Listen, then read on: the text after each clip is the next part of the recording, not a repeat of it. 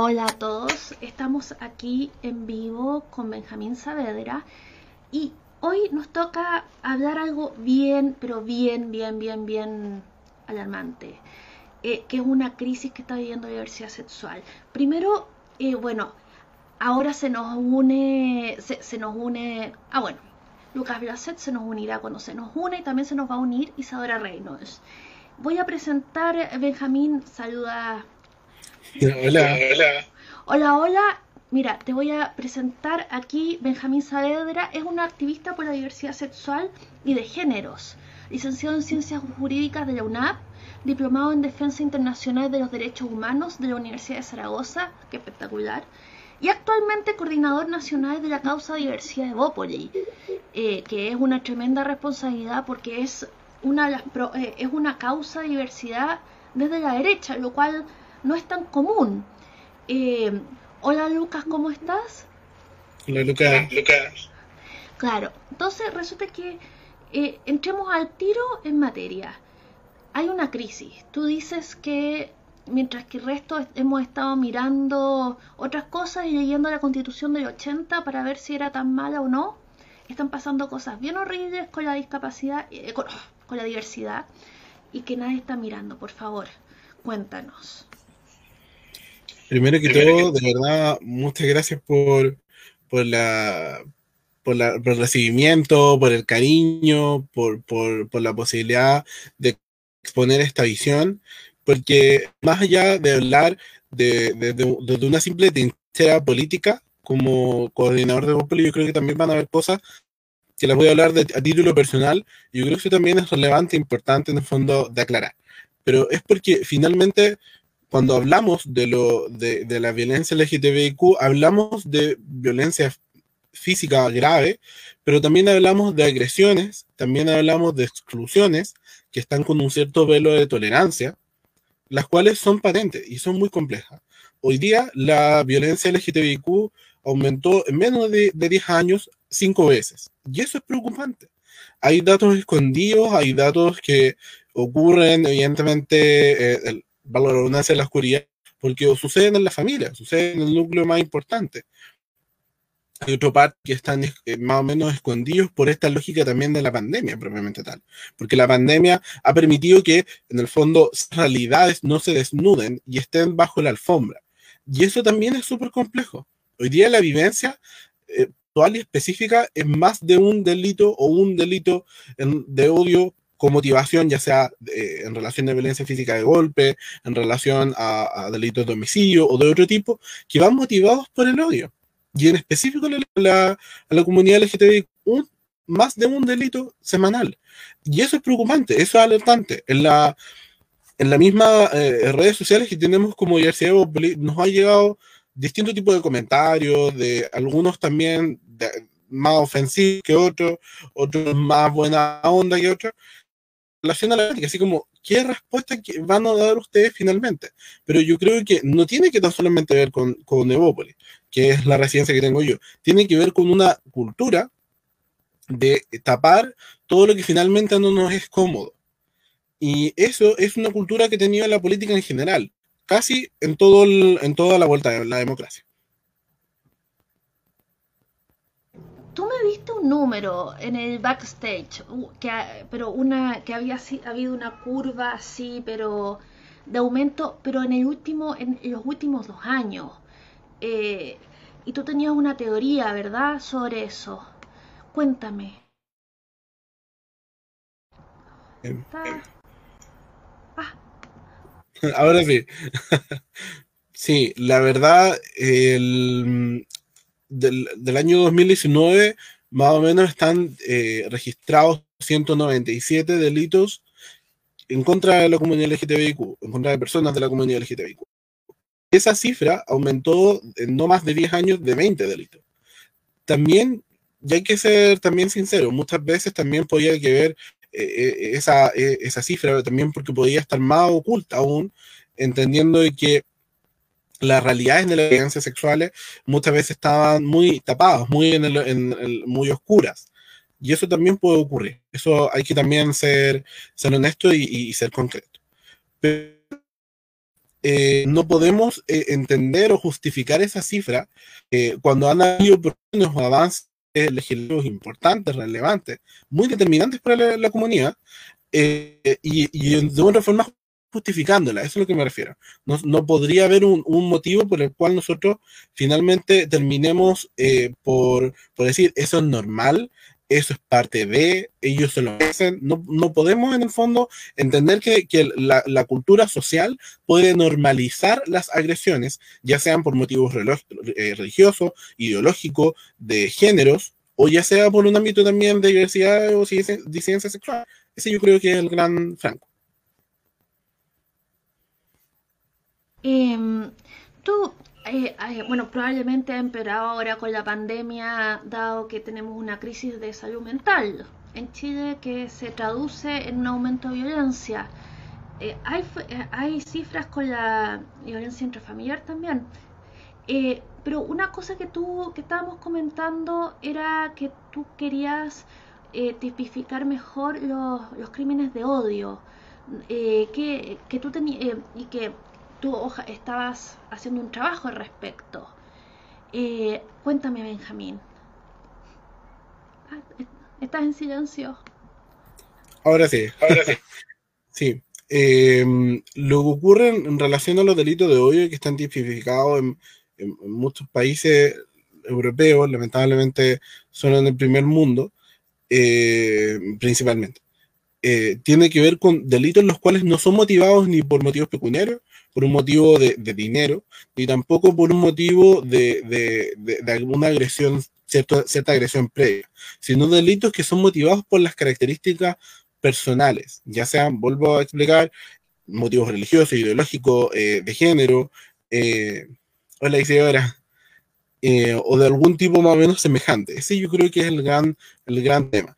Y la necesidad de cubrir estos, estos nuevos tipos de delitos es de que de una otra manera el identificar dentro de nuestra legislación penal nuevos delitos nos permite también que ese bien jurídico protegido que está detrás el, sea respondido por el Estado. Y eso tiene que ver con un trabajo previo, con un trabajo a aquellas víctimas em, o aquellas posibles víctimas, y, eh, y también, evidentemente, el, el ex post de, de, aquellas víctimas que, que, acontecieron esos hechos. En el, en el síntesis, en el fondo, el, el aparato estatal se muy corto en el ámbito de las disidencias sexuales, inclusive en el ámbito de, las mujeres. O sea, actualmente también vemos que hay una, cifra muy importante de violencia hacia la mujer y, finalmente, más allá de la política pública de los centros de la mujer, de la, de la detección a través de, de eh, no, hay un, no hay un adelantamiento a eh, correr esta barrera punitiva a la prevención. Crees que se necesitaría para sacar una ley así? Eh, dado que tú estás vinculado a un partido político, ¿qué crees que se necesitaría? Yo creo que lo que esencialmente se necesitaría es que es dejar que, que, la política es eh, de otra manera toma ciertos temas y los toma exclusividad de un cierto sector político. O sea, finalmente si entendemos que el ámbito de mujer que el ámbito de diversidad, que el ámbito de inclusión social más general, es de todos los sectores políticos, vamos a tener respuestas las cuales van a generar paz social, generar diálogo y que van a generar buenos proyectos de ley, buenos, un buen proyecto constitucional y finalmente generar una buena institucionalidad. Pero acá lo que importa no es tan solamente eh, el tema del rédito, como a muchos les interesa, el tema del rédito político, sino lo que acá lo que importa es proteger vidas humanas, es proteger realidades detrás y es proteger familia finalmente. Yo creo que ese es el, tema. El tema es la voluntad política. Y eh, también podría ser súper serio en esto, que también no ha sido prioridad absoluta durante el, presente gobierno. El anterior eh, tenía una absoluta mayoría legislativa en ambas cámaras y no tampoco le fue eh, una expectativa de seamos sinceros. O sea, de hecho, la mayoría de los proyectos de ley en relación al LGBTQ se han aprobado en tiempos de un gobierno de derecha, lo cual es súper contradictorio a lo mejor ideológicamente para algunos, pero para mí, vuelvo a explicar, no lo es para nada, porque finalmente son temas transversales. Temas Chile tiene obligaciones internacionales a través de tratados. Acá no es una simple voluntad política en el fondo de la buena onda. Acá es cumplir con las exigencias mínimas y básicas que los grupos que antes formaban un marco de exclusión social hoy día no.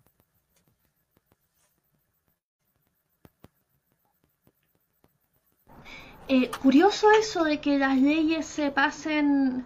Ah, se, se pasen en gobierno de derecha. Adelante, Lucas. Sí, quería preguntarte justo ahí, Benjamín, con respecto a lo que estabas diciendo recién.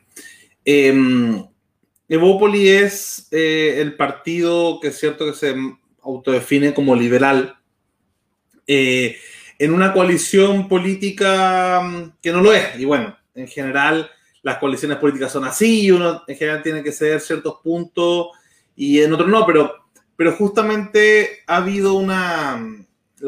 ser socios de la UDI hoy día que como que queda dentro y no un partido, ¿cierto? Que es como eh, el Partido Republicano dentro de esta coalición, eh, con el tema de los derechos LGBT es justamente muy complicado, porque vemos eh, que probablemente los, los, que proponen, ¿cierto? frenar esos, esos consensos de los que tú hablas, que son, deberían ser transversales de derecha e izquierda, justamente se ven en estos socios de coalición. Eh, ¿Cómo ves tú, cómo sientes tú que, podría ser esto en caso de un eventual próximo gobierno?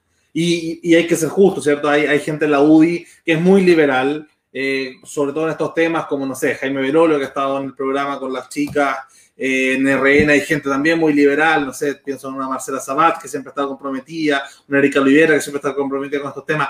Eh, pero la gran mayoría una mayoría importante de RN, digamos que la mitad, o sea, de la UDI, la mitad de RN y una parte de Bópoli, en general, eh, tensionan esta, esta situación. ¿Cómo ves tú la posibilidad en un próximo gobierno de que estos temas, eh, de, que estos temas sigan adelante y siga este consenso, a pesar, ¿cierto?, de, de estos socios de coalición, ¿importa quién es el presidente? O sea, ¿importaría la diferencia entre tener, no sé, a bueno, ninguno, ninguno de los cinco candidatos hoy día es muy conservador, así como si es que sumamos José Antonio Cas, quizá ahí uno tendría una ala más, más, conservadora ahora. Pero José Antonio Cas sí va a ser parte de la coalición para la constituyente, ¿cierto? ¿Cómo, cómo ves tú estas tensiones de, de, de, los derechos LGBT y este consenso dentro de, de la coalición a la que pertenece, que es la coalición de gobierno actualmente? Em, yo considero que es una muy buena pregunta y, gracias por lo mismo, Lucas. lo que ocurre es lo siguiente, yo creo que favorablemente, o como podrían decir muchos, gracias a Dios, eh, el Partido Republicano no participa actualmente de la coalición Chile, gracias a Dios. Eh, no me censuro en ello. Sí, ellos participan dentro de un pacto político en relación a la constituyente y excluyamos el tema, por favor. Pero sí, por, bienestar, por bienestar de los que estamos aquí presentes. Pero em, excluyendo ese tema, eh, la coalición Chile Vamos cada vez ha tenido una, una postura más abierta respecto a temas que son transversales. Y en relación yo creo que lo importante está el, maximizar los y maximizar la, la coalición política gobernante. Siga siendo esta o no, tiene que propender a hacer los acuerdos. Si en algo yo puedo concordar actualmente con el gobierno de sobremanera, es con entender que los gobiernos tienen una labor de Estado. Y en esto, tal como lo comentaba anteriormente, eh, en ámbitos de derechos humanos, en ámbitos de, de, vigencia de tratados internacionales, Chile tiene obligaciones. No es un ni, ni, es una buena onda, ni es un ámbito de, de diferencias propias cuanto a convicciones personales o motivaciones desde lo que acontece en su propio familiar o desde, lo que, desde el propio yoísmo de la cierta política, entender que la política nace y termina en cinco cuadras a la redonda. Eso ocurrió mucho tiempo y hay que ser también honesto, pero gracias a, a Dios hoy día hay un progreso pero para poder ser más vanguardista y para poder ser mucho más, a lo mejor, agresivos, no entendiendo agresividad física ni nada, sino agresividad ideológica. Yo creo que es importante eh, eh, en que debe haber una, una, em, una postura de, de, apertura en cuanto a mínimos ideológicos de todas las coaliciones. No tan solamente en diversidad sexual, sino en inclusión social, en entender que de sobremanera nos va a importar y nos importa la migración nos va a importar y nos importa lo que ocurra después de esta pandemia respecto a la en situación de pobreza. Nos va y nos importa en relación a lo que ocurre con grupos que estaban dentro de los márgenes sociales y que posteriormente a esta pandemia pueden seguir aconteciendo hechos aún peores. Yo creo que ese es como el, tema. Gracias a Dios, vuelvo a insistir en la palabra, ninguno de los candidatos tiene posturas las cuales, eh, en lo personal, eh, no, no o no colgue respecto de estos mismos eh, respecto a estos mismos tópicos. Y eso yo creo que es bastante positivo. Yo creo que es un muy buen síntoma de hacer correctamente la política pensando en el bien de Chile, pensando en el bien o el rédito político de una coalición, la cual evidentemente va a tener este, este conflicto interno, pero ese conflicto interno provoca diálogo, provoca un debate rico y provoca una buena democracia. Te puedo hacer otra pregunta compleja y ahí ya le, paso a, las chiquillas para que... Nombraste el tema de la migración. Eh, en Chile no es tan evidente, pero sí en gran parte del mundo occidental desarrollado se genera una tensión entre, entre ciertas culturas migrantes y el desarrollo social que, hay, que ya se ha llevado a cabo dentro de la sociedad que recibe. Estoy pensando en el caso del Islam, por ejemplo, de, la migración árabe dentro de Europa. Eh, en Chile no, no, es tan notorio porque hemos recibido mucha gente de, ¿cierto? de Venezuela, de Colombia, de, Latinoamérica, que a pesar de yo creo que ser un poco más liberales nosotros, ellos en general, bueno, hay algunas cosas donde son más conservadores y otras cosas donde son menos conservadores pero quizá puede haber una tensión con, cierta, con cierto tema de la migración. ¿Cómo ves tú esta, esta dicotomía que se genera entre el mundo LGBT y, las potenciales, los potenciales retrocesos culturales que se pueden dar eh, en el caso de no incluirse o adaptarse bien, eh, ¿cierto? La, la, la, población migrante que venga con culturas más conservadoras, abiertamente homofóbicas algunas veces, machista en, otras veces. ¿Cómo, ¿Cómo, ves tú la tensión entre esos, dos mundos desde el activismo LGBT? Yo creo que las principales tensiones que hemos tenido como, como sociedad, como Chile, durante el último tiempo, tienen que ver con respecto a derechos civiles, tienen que ver con respecto a garantías fundamentales, o los más eh, bypaseados por algunos derechos humanos, tienen que ver antiguamente se quería bypassar el, tema, eh, se le da, se le da, eh, eh, habían actos, por así decirlo, omisivos respecto de la temática, respecto de la temática. Pero gracias a Dios, hoy día es, tiene que ser una cultura básica de la sociedad.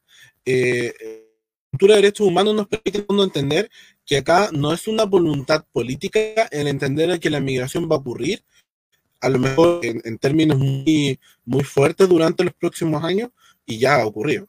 Eh, y por lo mismo, desde allí tiene que, nacer el respeto eh, hacia cada uno de los migrantes. Pero sí también, esto yo creo que tiene que ver con, las situaciones propias de la, de la, pandemia.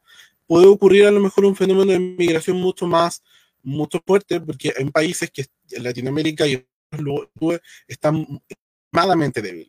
Y eso yo creo que es importante de alertar, es importante de, considerar como, como, parte también del, diálogo.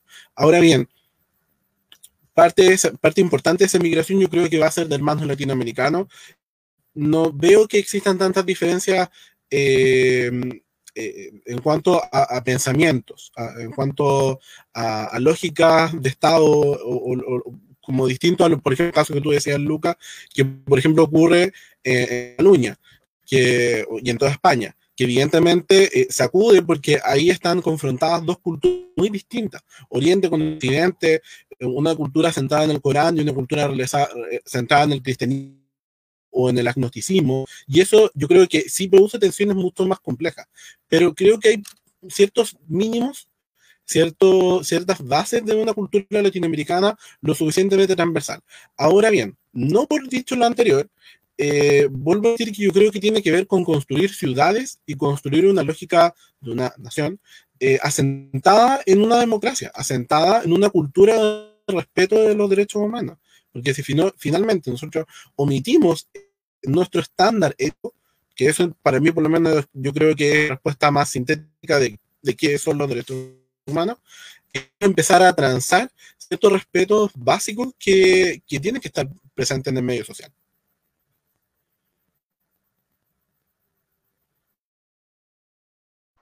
Hola, buenos días, buenas noches, ¿cómo estás Benjamín? Oye, un par de comentarios. Primero que todo, cuando eh, dijiste que las leyes así como más pro LGTB y, y minorías sexuales y demás se pasan generalmente en gobiernos de derecha, no es tan raro. Acá ha pasado exactamente lo mismo. En, Australia se, ah, pasó el matrimonio igualitario durante un gobierno de derecha y así ha sido constantemente. Parece que lo tiene que pasar al otro lado para que no sea tan fuerte. O sea, como para que el, parece que, el público general lo pueda aceptar. Como, ah, ya, si ellos lo dicen, pucha, quizás sea verdad. Entonces, y, pasó en un referendo, por lo, por lo más, el, matrimonio igualitario. Ni siquiera fue como una ley, pasó por un referendo y, ganó bastante por paliza.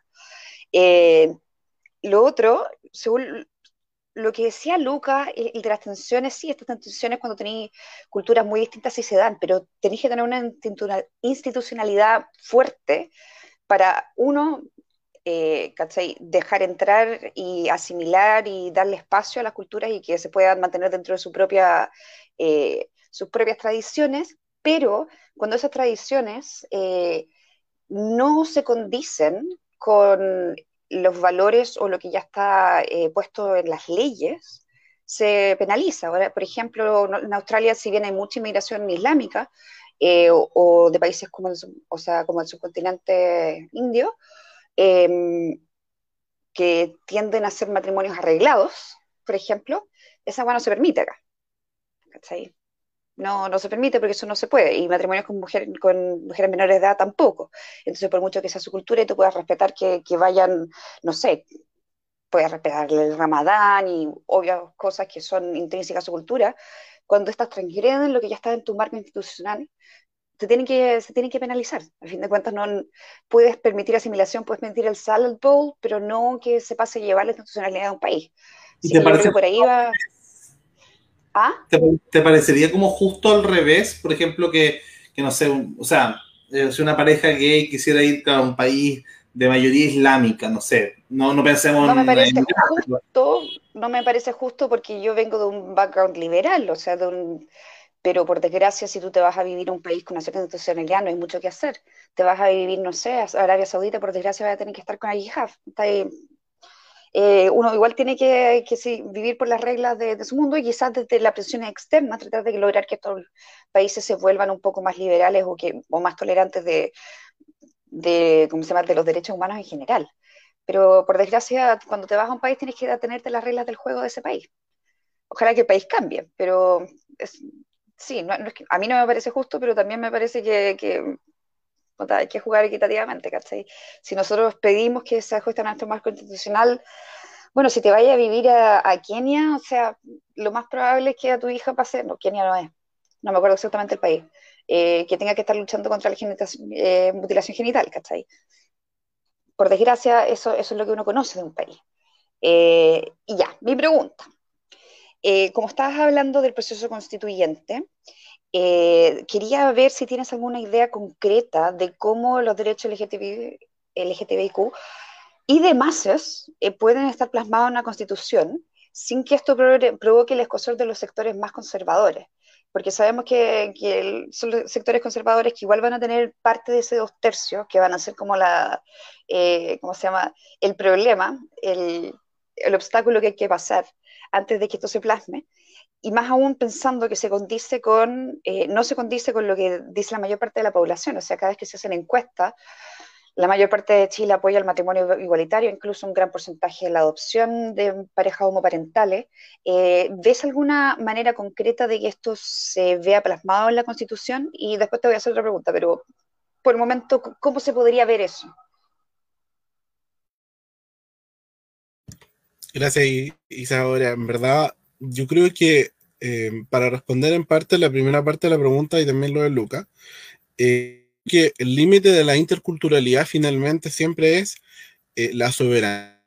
Y esa soberanía se ejerce a través del diálogo político que tiene la sociedad. Y esos elementos mínimos y básicos de la sociedad occidental son la, el, cristianismo, son el etos propio de la actividad humana y son los derechos fundamentales. Todo eso está interrelacionado, porque el cristianismo tendrá muchos males, los podemos encontrar, básicamente en varios puntos, pero el cristianismo también es una base cierta, de mínimos comunes que nos conforman como sociedad occidental. Y esos mínimos comunes también son positivos, porque no, no vamos a caer en esos estándares que, eh, que los orientales a lo mejor se han transado en algunos puntos.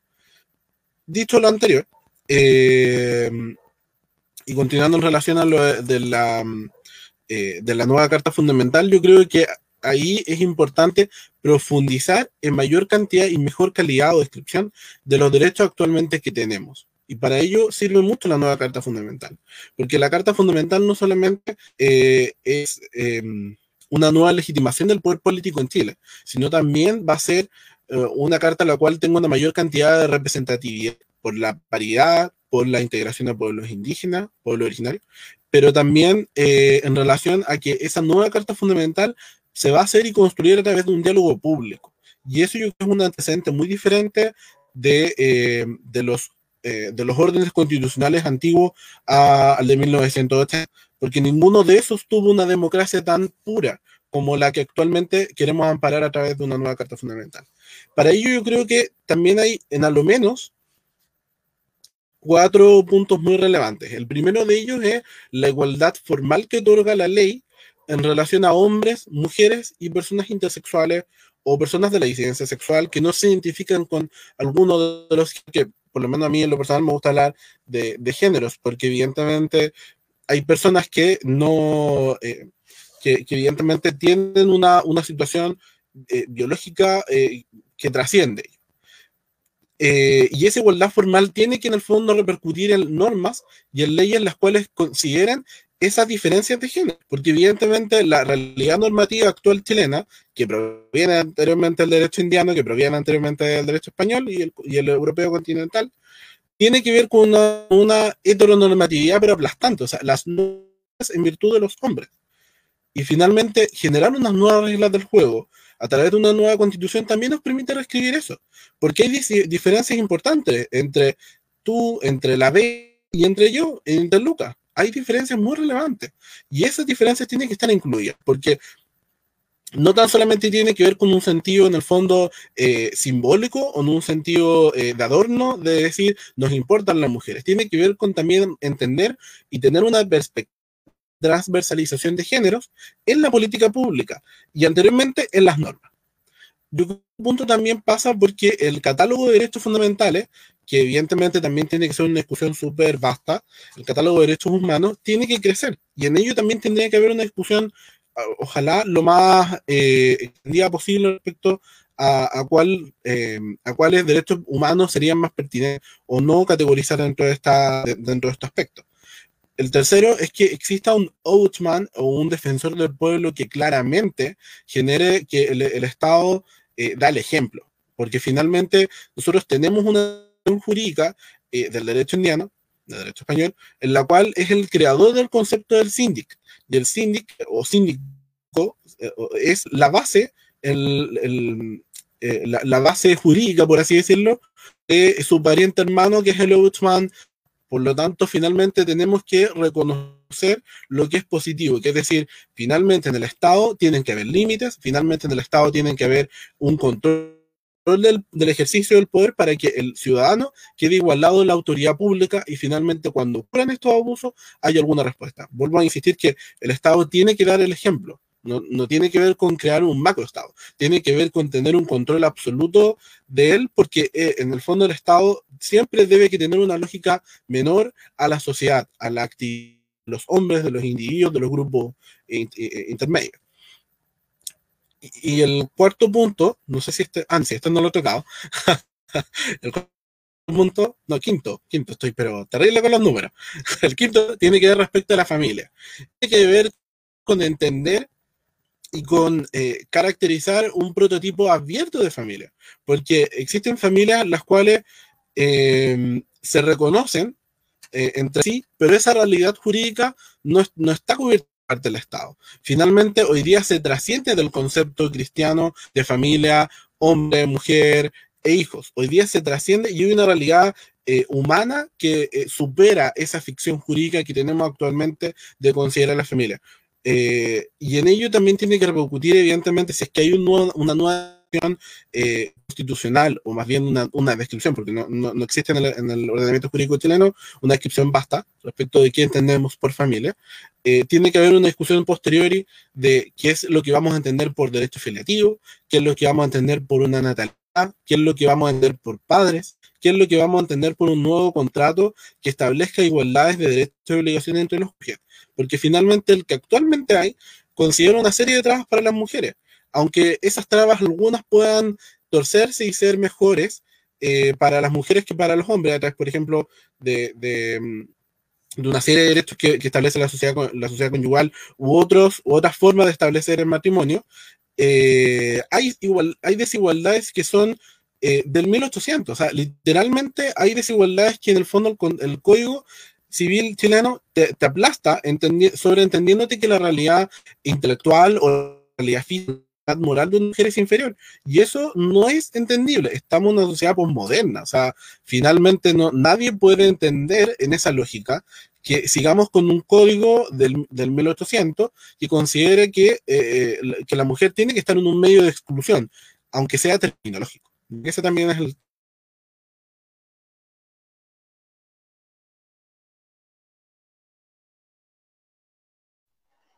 Cortito, porque justo que estabas hablando de eso de los derechos de la mujer, yo no, sé si te quiero quemar con esta pregunta, pero salió hace poco, em, creo que fue hoy día mismo, que se habló del Ministerio de la Mujer y cómo se habían gastado una enorme cantidad del presupuesto en tecitos. Eh, no sé si te parece que el Ministerio de la Mujer ha fracasado rotundamente en lo que era su, eh, ¿cómo se llama?, su misión eh, no sé si crees que hay, tiene que haber alguna reforma eh, o, algún replanteamiento de cómo está funcionando este misterio, o si que simplemente lo deberíamos ya derrogar porque no, ha logrado lo que quería.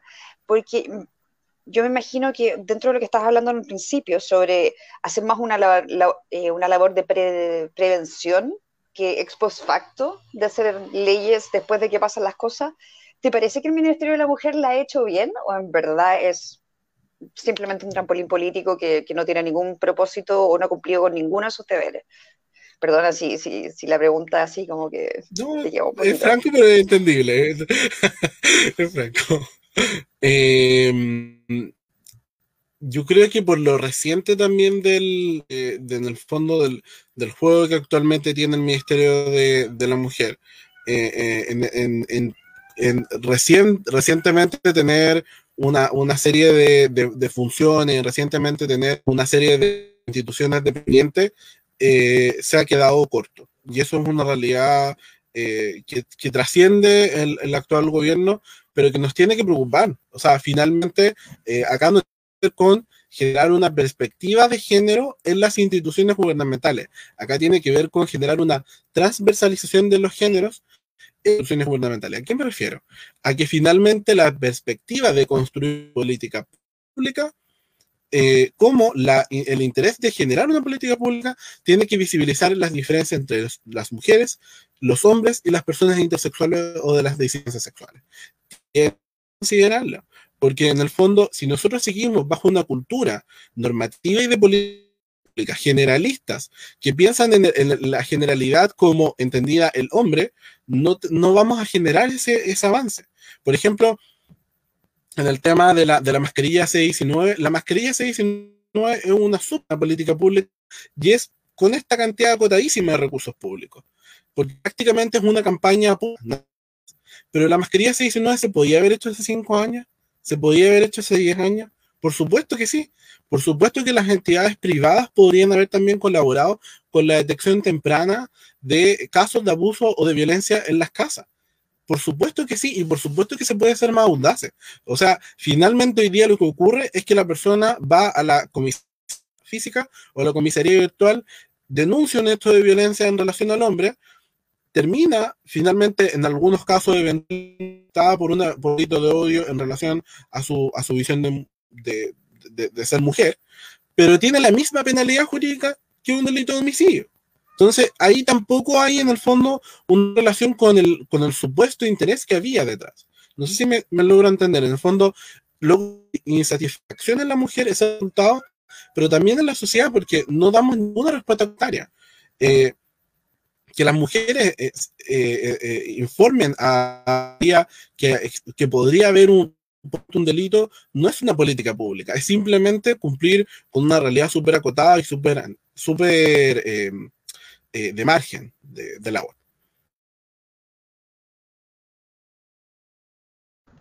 Ah, yo o Lucas, ¿querés hacerlo tú? Ya, yo, yo, yo. Me, me, empoderé. El matrimonio igualitario, que es una. que me parece que está en el Congreso. ¿Cómo está aspectado eso? Porque realmente yo lo encuentro súper fundamental y si bien ya tenemos la, la unión civil, que es una maravilla y que tiene que quedarse, aunque haya matrimonio igualitario, eh, ¿cómo eh, es un tema de símbolos y de, no sé, de primera y segunda, de, cambiar la, diferenciación de primera y segunda clase. ¿Cómo va eso, Benjamín? ¿Qué sabes tú de esa ley? ¿Cómo va? Yo tenía entendido, esto lo digo muy en lo personal, que el matrimonio igualitario era también una de las temáticas que estaba viendo en el Congreso antes de, la crisis COVID eh, y estaba muy en auge. Eh, lamentablemente, como, como lo hemos comentado al principio, hay muchas temáticas eh, que están hoy día ocultas, un poco más abajito, que el tema de, del COVID, porque es un tema que, que, como Estado tiene una labor esencial, este y todos los estados del mundo. Pero el matrimonio igualitario no es tan solamente por una cuestión de símbolos, sino también es importante porque también eh, modificará de una u otra manera el Código Civil y lo que se entiende por familia. Y yo creo que ahí está la discusión. La familia no puede ser una realidad jurídica avalada por un contexto eh, moral eh, o, religioso de 1800 o anterior, o muy anterior. La familia es un concepto dinámico que la sociedad postmoderna hoy de diversas formas por lo tanto, finalmente, entender que no estamos hablando de matrimonio gay, no estamos hablando de un matrimonio lésbico, estamos hablando de un matrimonio igualitario que permita a los hombres, mujeres y personas heterosexuales acceder a una realidad de protección jurídica, a una, a una realidad humana que ocurre, que ocurre detrás. Pero también eso tiene que tener repercusión a lo mejor a lo mejor fuera de lo que también anteriormente, anteriormente hablé, a el ámbito de la sucesión, porque finalmente eh, es un ámbito importante, también relevante del, del Código Civil, porque finalmente hay gente que eh, expuesto de, de, de, fallecer, finalmente hay, hay familiares o hay, eh, personas X que terminan sucediendo su patrimonio cuando esa persona trascendía de esa realidad familiar. O sea, el Estado está demarcando finalmente quiénes deben suceder y esa realidad eh, finalmente no, no se condice con, con lo que, con lo que afectivamente vivió esa persona. O sea, el haber una mayor libertad en el ámbito sucesorio, el haber una mayor libertad en el ámbito de la natalidad, haber una mayor libertad en, en filiación, es también construir una sociedad más íntegra y responder mejor a una realidad humana que hoy día, vuelvo, vuelvo a decir, eh, está delimitada por un orden religioso que, hoy día nos, no nos debería imperar,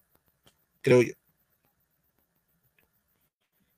Quería, mm, quería cerrar justamente, ¿cierto? Con una pregunta antes, un pequeño comentario ahí, solo, solo para rebatirlo. Eh, yo creo que la sociedad, la sociedad occidental moderna, desde cuando parte esta concepción occidental, no tiene tanto que ver con el cristianismo, eh, sino justamente con, como tú decías, un laicismo que respeta obviamente la, al cristianismo como una más de sus vertientes, justamente porque el liberalismo nace cuando se empiezan a agarrar los protestantes con los católicos.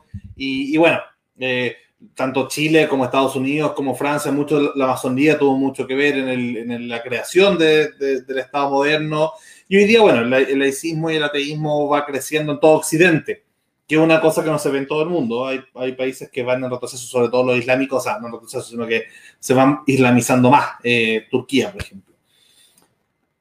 Eh, para cerrar, eh, quería hacerte una pregunta. Acá tanto Beatriz como la, Isa y yo somos lo que podríamos llamar como activistas del poliamor. El poliamor, todos los argumentos que decís justamente recién con respecto al matrimonio igualitario, a la afiliación, al derecho de, que se reconozca tanto la familia como eventualmente el patrimonio, eh, pasa el mismo problema que le pasa a las personas eh, del mismo sexo que tienen una, relación de hecho y que no, no se pudieron por ese motivo traspasar un matrimonio, puede pasar también con las familias poliamorosas. Eh, puede pasar con las, con las relaciones, con los vínculos poliamorosos. En este mismo canal hemos entrevistado a, a triejas que tienen hijos en conjunto, los tres, ¿cierto? Y, y, no una relación bígama o algo así, sino una relación que lamentablemente el derecho, por lo que tú decías, o sea, es tremendamente machista, viene de una raíz machista, heteronormada, ¿cierto? Tradicional, religiosa, y ha ido laicizándose, liberalizándose con el pasar de los siglos eh, y las décadas. Entonces, preguntarte si ahora crees que eh, ya más o menos conquistado culturalmente, sabemos que nos faltan todavía una o dos cosas como, como bandera en la legalidad. De hecho, por ejemplo, el tema de lo trans se conquistó mucho más rápido desde que se normalizó hasta que se volvió jurídico que el tema homosexual que uh, se viene dilatando, ¿cierto? Tanto tiempo y con pequeños, con pequeños premios eh, de consuelo, ¿cierto? Que no terminan de cuajar esta igualdad ante la ley finalmente una igualdad plena ante la ley, que es con el matrimonio igualitario y con la adopción de hijos homoparentales. Eh, pero después yo creo que, que va a venir este debate, ¿cierto? Va a venir porque, porque justamente esta cultura occidental, posmoderna que tú llamabas, eh, empieza a cuestionarse. Empieza a cuestionarse muchas cosas y la monogamia ya está en entredicho y ya está ahí contra, contra las cuerdas del ring.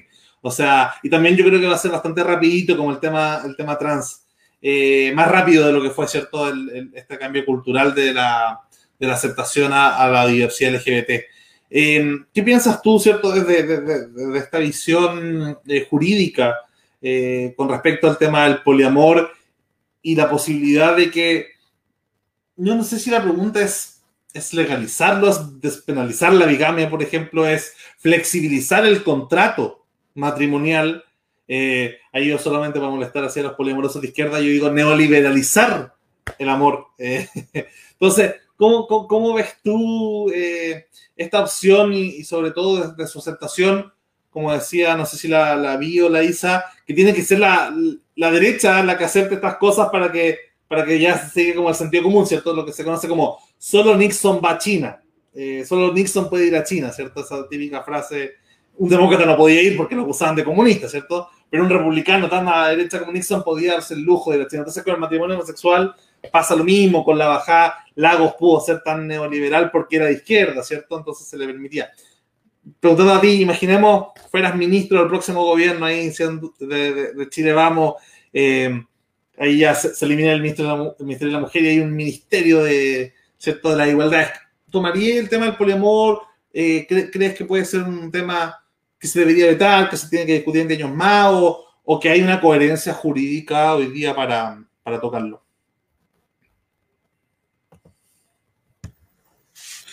Mira, yo voy a responder como, hombre cristiano, como católico, y todavía, cre, todavía creyendo en, en, que tenemos una sociedad profundamente con valores cristianos generales, no católicos tan solamente.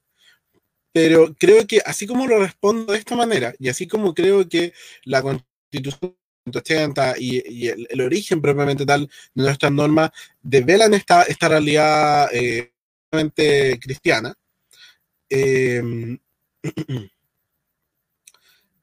hay, muchos, hay muchas situaciones que trascienden de la religiosidad, tal como lo hablamos, por ejemplo, en relación a la, a la interculturalidad.